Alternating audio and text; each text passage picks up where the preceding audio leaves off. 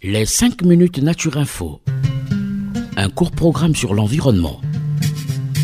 Pourquoi les plantes sont-elles vertes? Pourquoi faut-il protéger la mangrove? Pourquoi faut-il protéger les tortues marines? Qu'est-ce que le développement durable?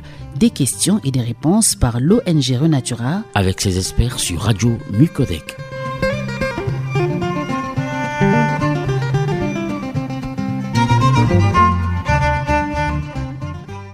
Chers auditeurs, bonjour. Bienvenue dans les 5 minutes Renatura, la chronique environnementale de l'association Renatura Congo en partenariat avec la radio Micodec. Aujourd'hui, dans cette nouvelle chronique, je reçois Guichel, éducateur en environnement chez Renatura Congo. Bonjour Guichel. Les inondations sont un phénomène naturel de plus en plus fréquent sur Terre et malheureusement, elles provoquent des dégâts sur l'environnement et la vie humaine. Guichel, tu vas nous en dire un peu plus sur les causes des inondations.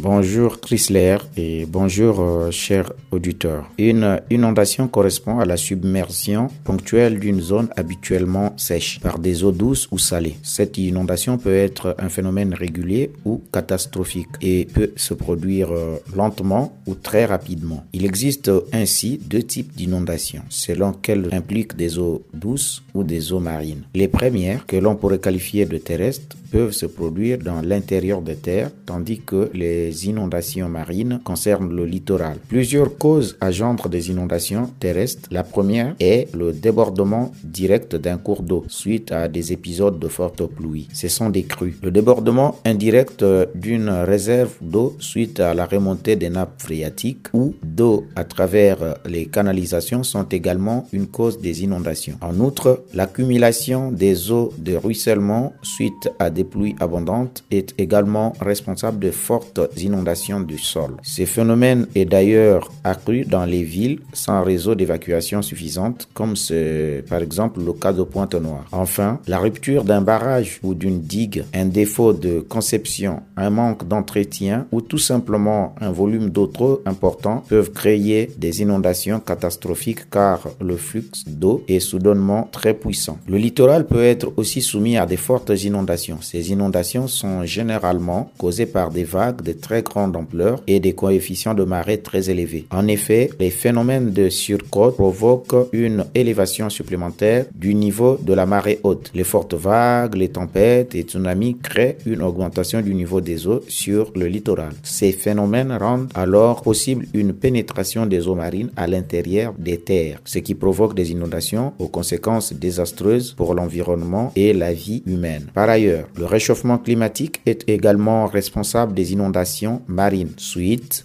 au réchauffement des températures, les eaux des mers et océans montent. Cette montée des eaux à long terme menace des zones qui ne sont actuellement pas inondables et fragilise celles qui le sont. L'ensemble de ces phénomènes peut se combiner et créer des conditions d'une inondation d'ampleur très importante aux conséquences dévastatrices pour l'homme et l'environnement. Il existe toutefois des moyens de lutte qui permettent de réduire les risques d'inondation. La mise en place des mesures d'information, des préventions, d'alerte et de défense réduit ainsi le facteur de risque mais ne les supprime pas.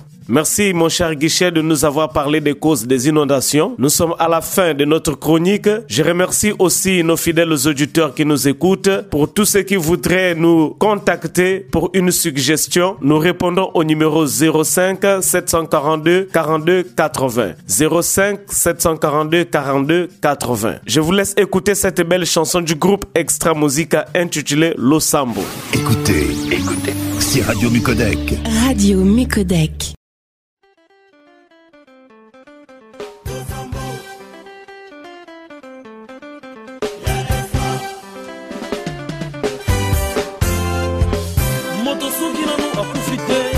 să te, te